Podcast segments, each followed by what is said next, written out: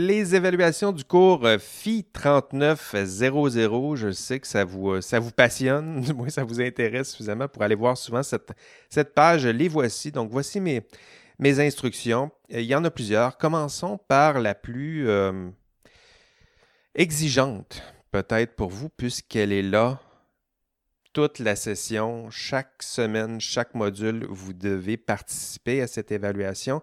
C'est, ce sont les forums de discussion. Donc, comment créer une dynamique de cours dans un cours où il y a euh, beaucoup d'étudiants à distance, en ce moment, c'est quasiment la, norme. Un forum de discussion, ça fait partie euh, des outils. Bon, cela dit, euh, l'outil proposé par l'ENA, comment dire ça? Il est épouvantable. on va rester poli. Puis épouvantable, c'est poli. Euh, j'arrête pas de le rappeler à l'équipe de, TI ici à l'Université Laval qui travaille en ce moment sur euh, l'ENA 2, parce que ça s'en vient, croyez-le ou non. Et l'outil, pour l'instant, est, c'est quoi que j'ai dit? Épouvantable. Donc, euh, pour l'instant, c'est une liste de 200 billets des fois là, en ordre chronologique. Puis pour ceux et celles qui fréquentent les forums de discussion, euh, ben, la chronologie, euh, c'est pas si important que ça. Ce qui est important, c'est que les plus pertinents soient en haut parce que quand on pose une question, on veut avoir les plus pertinents, les plus intéressants, les plus drôles, les plus aidants, les plus structurants au début, puis le reste, ça fait partie du, bruit ambiant, puis c'est pas bien grave. Donc, euh, l'outil est imparfait et je vous, implore de nous aider à faire de ce forum-là quelque chose d'utile, quelque chose d'efficace, de plus efficace euh, pour vous. Donc, aidez-nous à faire quelque chose de plus logique. Euh, lorsque vous participez, faites un effort pour euh, pas tout lire, mais lisez peut-être 5-6 billets au-dessus de vous ou essayez de résumer peut-être. Si quelqu'un, quelques étudiants pouvaient s'amuser à résumer des participations des collègues, euh, parfois, lorsqu'on arrive sur le forum, faire un, résumé de ce qui, a été dit un peu avant, faire des, résumés avec des points de forme, tout ça, ça pourrait aider à faire quelque chose de plus structurant. Parce que moi, je lis tout, évidemment, parce que ça fait partie des évaluations. Mais vous, je ne m'attends pas à ce que vous lisiez tout. Hein. on a, il y a 150 étudiants dans le cours. S'il fallait lire chacun des 10 billets des 150 étudiants, pour moi, ça m'en fait 1500 minimum. Mais pour vous, je m'attends à ce que vous alliez sur le forum, vous lisez ma question, vous regardez un peu les participations les plus intéressantes de vos collègues, puis vous participez. Et pour ça, je vous le dis, j'ai besoin de l'aide de vos collègues pour faire des résumés, des résumés synthétiques, euh, des schémas, des, euh, des participations. Ce n'est pas juste un, grand texte de, de, six paragraphes bien denses. Des fois, oui, c'est intéressant, mais des fois, quelqu'un qui repasse en arrière et qui fait une liste de, points de forme, qui, qu'est-ce qui a été dit, qu'est-ce qui a été discuté, c'est quoi les principaux arguments, c'est quoi les principaux éléments. Donc, j'ai besoin de, de ça. Et pour vous, les forums, ce que ça exige de vous, je vous le disais, pas tout lire, mais participer.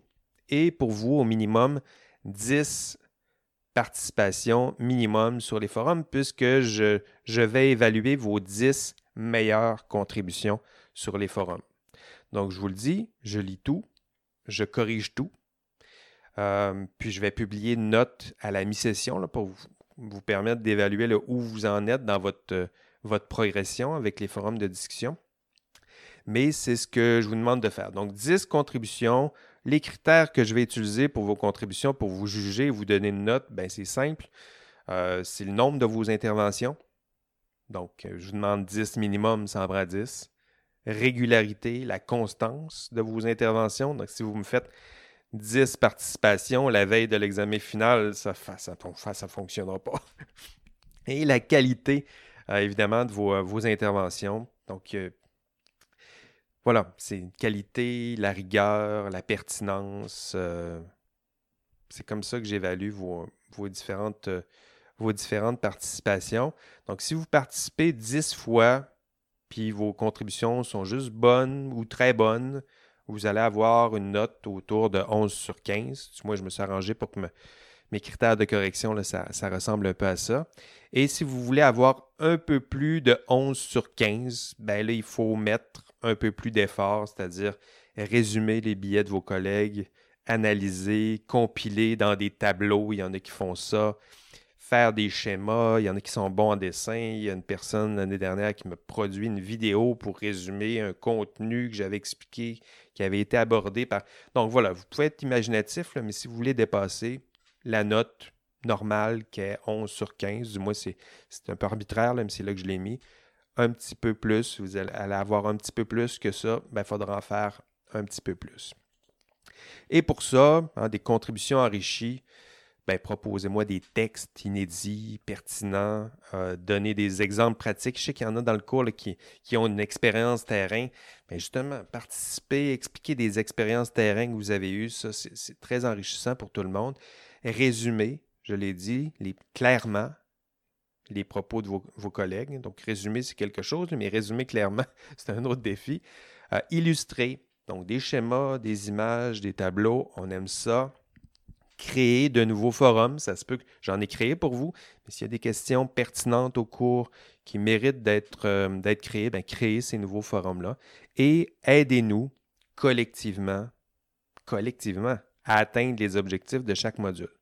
Les questions que je pose dans les forums sont faites pour atteindre des objectifs de module et un forum de discussion, idéalement, ce serait de vous aider collectivement à atteindre, à, formuler la meilleure des réponses pour atteindre un objectif de module. Ça, c'est l'idéal. Mais la réalité, vous allez le voir, c'est que c'est assez épuisant pour l'instant. L'outil, je le disais, est loin d'être euh, parfait. Euh, donc, euh, mais en même temps, soyez attentifs. Les questions, je les choisis. Je vous l'ai dit, les questions, c'est pour vérifier si vous avez atteint des objectifs de module. Puis curieusement, un examen, c'est un peu ça aussi. je pose des questions pour vérifier si mes étudiants ont atteint des objectifs de module. Donc là, ici, c'est des forums de discussion. Les questions, c'est plus des questions à développement court, je dirais, court ou moyen. Donc ça, ça peut ressembler à une question d'examen à développement court et moyen. Et voici votre moment pour vous pratiquer collectivement ensemble, lire ce que les autres auraient répondu à la même question, résumer, aller chercher dans les réponses des collègues les meilleurs éléments. Donc, c'est ce que je souhaite faire avec cet, outil, cet outil, encore une fois, épouvantable pour l'instant, et qui, souhaitons le là, d'ici euh, deux ans, je pense que le chantier de l'ENA 2, ils nous le promettent euh, depuis deux ans. Maintenant, on nous le promet dans deux ans. Euh, donc, j'imagine qu'il va bientôt voir le jour. Et désolé à l'avance si vous avez à affronter une liste de billets en ordre chronologique pour, pour l'instant. Je vais vous laisser des, des indices. Des fois, je vais, mettre des petites étampes bien, très bien. Je vais mettre ma face. Je vais, commenter des fois juste pour vous montrer que tel billet est peut-être plus intéressant, pertinent pour vous. Euh, mais ça reste que l'outil ne fait pas de. Il n'y a pas de hiérarchie de structuration en matière de la pertinence. Et pour ça, ben, je m'en excuse euh, à l'avance. Les autres travaux pratiques maintenant. Donc, vous avez deux gros travaux d'équipe. Euh, le total, c'est 30% de la note finale, c'est des travaux d'équipe. Et ces travaux vont prendre la forme d'une étude de cas. Donc, le TP1, c'est la rédaction d'un problème d'éthique appliqué. Et ça, ça vaut 5 points. C'est ce que vous allez faire bientôt. C'est ce que vous devez déposer dans deux semaines la rédaction d'un problème éthique, et le TP2, c'est la résolution d'un problème éthique que vous m'avez vous-même conçu dans le TP1. Faites attention, le TP2 est très long, euh, mais le TP1 est beaucoup plus court. Euh, le TP1, je vous le disais un peu plus tôt, vous devez créer vous-même un vrai problème éthique. Un problème qui reflète la réalité d'exercice de votre profession. Donc, un vrai problème que vous pourriez rencontrer dans l'exercice de votre profession dans quelques années.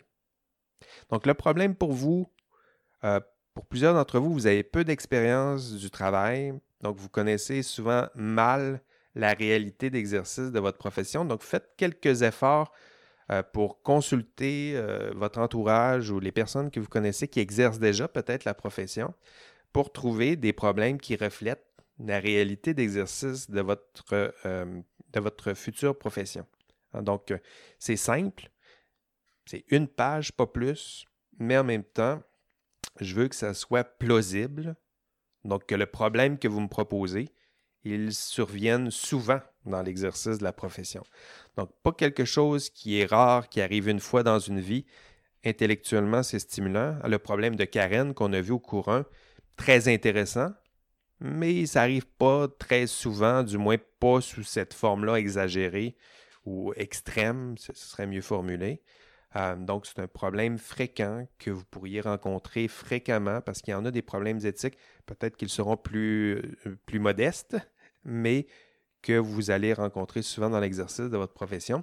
Réalisme, c'est le deuxième critère. Donc, le problème doit refléter la réalité avec le langage, euh, s'assurer que vous nommiez, par exemple, de vraies, de vraies compagnies, de vraies données techniques, de l'information technique qui nous donne l'impression de vraiment y être. Donc, je ne veux pas quelque chose de... Pour ces deux premiers critères-là, le but, ce n'est pas de créer euh, le dernier épisode de, Black Mirror ou de quelque chose de science-fictionnesque. Le but, c'est de créer un problème éthique qui est plausible, fréquent, réaliste. Donc ça, c'est les deux premiers critères pour le TP1 et ça s'en vient. Donc préparez-vous déjà à, explorer, trouver un vrai problème réaliste et plausible. Le troisième critère, c'est l'urgence. Hein, parce qu'en matière d'éthique, on n'a pas euh, la vie pour prendre une décision. Donc, typiquement, un vrai problème d'éthique appliquée, il y a un délai.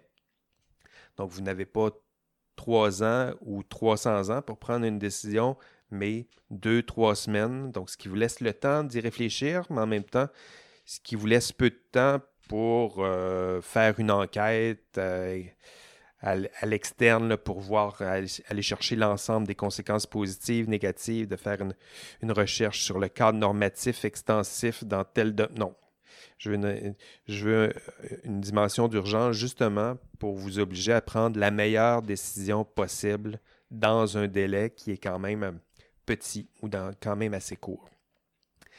Évidemment, Quatrième critère, l'originalité. Donc, euh, en gros, c'est pas de plagiat. Je veux des vrais problèmes réalistes, euh, inspirés de cas réels, mais pas inspirés de cas réels proposés par d'autres étudiants. Donc, si vous utilisez des problèmes existants, citez vos sources. Ça, il n'y a jamais de problème. Euh, même si vous utilisez des problèmes qui ont déjà été invoqués par d'autres étudiants, ce n'est pas grave. L'important, c'est que vous citiez vos sources que vous le modifiez un peu, mais le but, c'est de vous créer un vrai problème original, le vôtre, celui qui vous inspire, celui qui se rapproche de votre future profession et non pas. D'ailleurs, ça, c'est un autre problème, d'essayer de choisir un problème qui reflète votre profession et non pas. Euh, c'est un problème éthique qui concerne euh, deux politiciens qui s'en vont à un, congrès à New York. Ça n'a pas rapport. Hein? Donc, un vrai problème qui concerne. Ah, c'est mon chat qui vient de faire des Je vais juste l'enlever. Ça va être beau euh, l'audio, ce, ce bout-là. Donc, un vrai dilemme, euh, ça, c'est un autre des critères. Donc, une vraie belle tension. Un vrai dilemme, c'est une tension entre, entre deux voies qui semblent également bien. Je le formulerai comme ça. Je vais à gauche, c'est bien. Je vais à droite, c'est bien. C'est difficile de choisir si je vais à gauche ou à droite, mais je dois choisir je dois prendre la meilleure des deux voies possibles.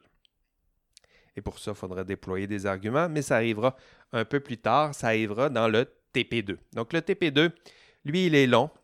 Il est un peu plus long à expliquer aussi.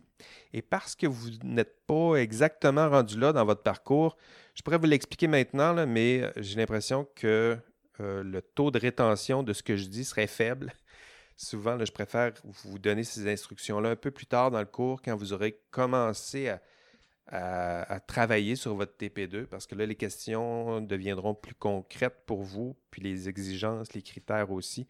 Donc, j'y reviendrai un peu plus tard. Mais je vous dis seulement que dans ce TP2-là, vous allez devoir résoudre le TP1. Et ça, c'est important que vous en preniez toute la, en compreniez toute la, mesure euh, parce que, parce que si vous faites un TP1, un petit problème éthique qui ne vous intéresse pas, qui n'est pas très réaliste, puis c'est une page, c'est pas très long, fait que je vais produire ça au prof, puis ça va être vite réglé. Le problème, c'est que vous allez avoir une bonne note pour le TP1, parce que pourquoi pas, mais vous allez être pris avec ce TP1-là qui vous, qui vous intéresse pas, qui n'est pas très pratique, qui n'est pas très utile, qui n'est pas très pertinent pour vous. Et gageons que vous allez m'en vouloir de vous faire travailler autant avec le TP2 sur un problème qui ne vous intéresse pas. Donc, prenez le temps, prenez le temps de créer un vrai bon TP1 qui vous intéresse.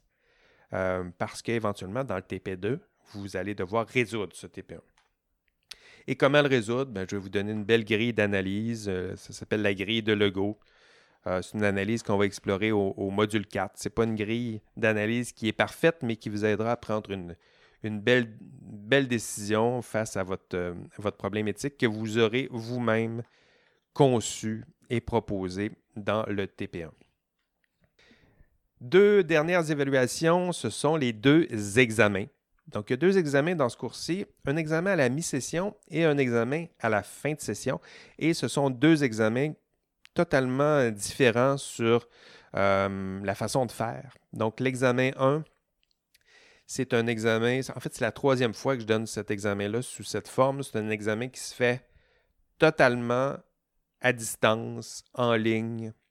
Et euh, donc, l'examen, pour vous, il va être disponible pendant une semaine.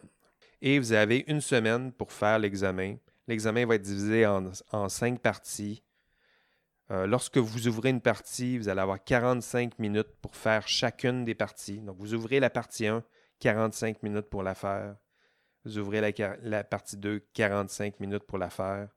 Donc, ce qui fait que vous pouvez faire la partie 1 le, mardi, la partie 2 le mercredi. Vous pouvez y aller à votre rythme. Tout est permis, évidemment. Vous êtes à distance. Fait que c'est compliqué de vous dire de ne pas consulter quelque chose. En tout cas, il n'y a pas moyen de vous surveiller. Donc, tout est permis sauf des copies d'examen euh, passés. Donc ça, c'est interdit. Puis euh, je le proscris, puis je fais des recherches pour m'assurer que ça ne circule pas sur les internets ou dans les banques d'examen d'étudiants, parce que ça, ça existe euh, aussi. Et donc, donc, vous pouvez consulter ce que vous voulez, mais tout le matériel intellectuel produit dans cet examen, ce qui, ce qui sera corrigé, doit être le vôtre. Donc, vous ne pouvez pas me faire un beau copier-coller de quelque chose que vous avez trouvé sur Internet. Là, il faudra, euh, oui, citer votre source, mais aussi montrer que vous, êtes capable de vous réapproprier des contenus euh, existants. Et vous pouvez même consulter pour l'examen de mi-session une personne. Donc, euh, typiquement, je ne voulais pas vous permettre de consulter tout le monde. En fait, il n'y a pas moyen de surveiller ça. Mais c'est un test d'intégrité. Tiens, il faut commencer par ça je vous demande de consulter seulement une personne et d'inscrire le nom de cette personne-là euh, pour chaque partie d'examen, la question 1. Tout ça, je vais vous le répéter éventuellement. Donc, à la question 1, vous, allez devoir inscrire le nom de cette personne-là. Euh, cette formule-là, je l'ai appelée la formule mariage. Bon, c'est un peu vieillot comme, expression, mais ça dit bien ce que, ce que ça vaut, ce que ça veut. Donc, vous allez être lié à une personne. Vous pouvez consulter cette personne-là. Vous pouvez faire l'examen chacun euh, côte à côte, peut-être à deux mètres. Il faudra voir où on en est à l'époque, à la mi-session. Euh, mais vous pouvez faire cet examen-là à deux. Pas à dix, à deux. Est-ce qu'il y, a moyen pour moi de vérifier si vous étiez trois ou quatre? Non.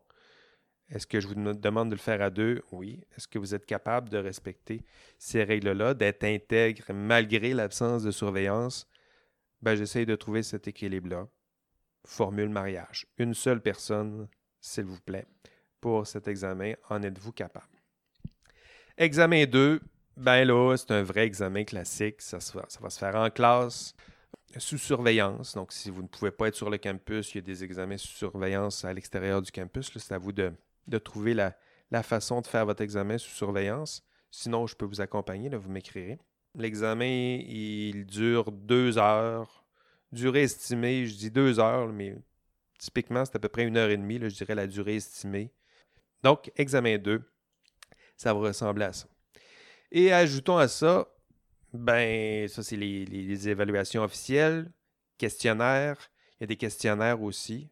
Hein, je les l'ai peut-être pas dit, mais dans le cours, pour chaque module, il y a des petits questionnaires. C'est des, des, questions à choix de réponse souvent. C'est des questions qui vont ressembler à des questions à choix de réponse que vous allez trouver dans les examens. Donc, des questionnaires, les forums de discussion, les TP, TP1, TP2, les deux examens. Et en plus, vous pouvez ajouter ça, les 5 points bonus promis pour euh, le système de trophées et récompenses. Mais ça, c'est à l'extérieur des, des, 100 points euh, prévus pour les évaluations officielles et peut-être le 5 points bonus. Si vous êtes, si vous faites ce que vous devez faire, devez faire plutôt, si vous êtes engagé dans ce cours, si vous participez, vous ouvrez votre micro, vous participez dans le chat, euh, vous, allez sur l'ENA, vous participez au forum de discussion, vous aidez, blablabla. Bien, ça, vous allez avoir des petits points bonus. Pas besoin de les demander. Vous allez recevoir vos badges et trophées. Puis éventuellement, vous allez chercher 1, 2, 3, 4, 5 points bonus, qui sait. Voilà, ce sera les, euh, différentes euh, évaluations du, du cours. Allez, bonne semaine. Bye bye.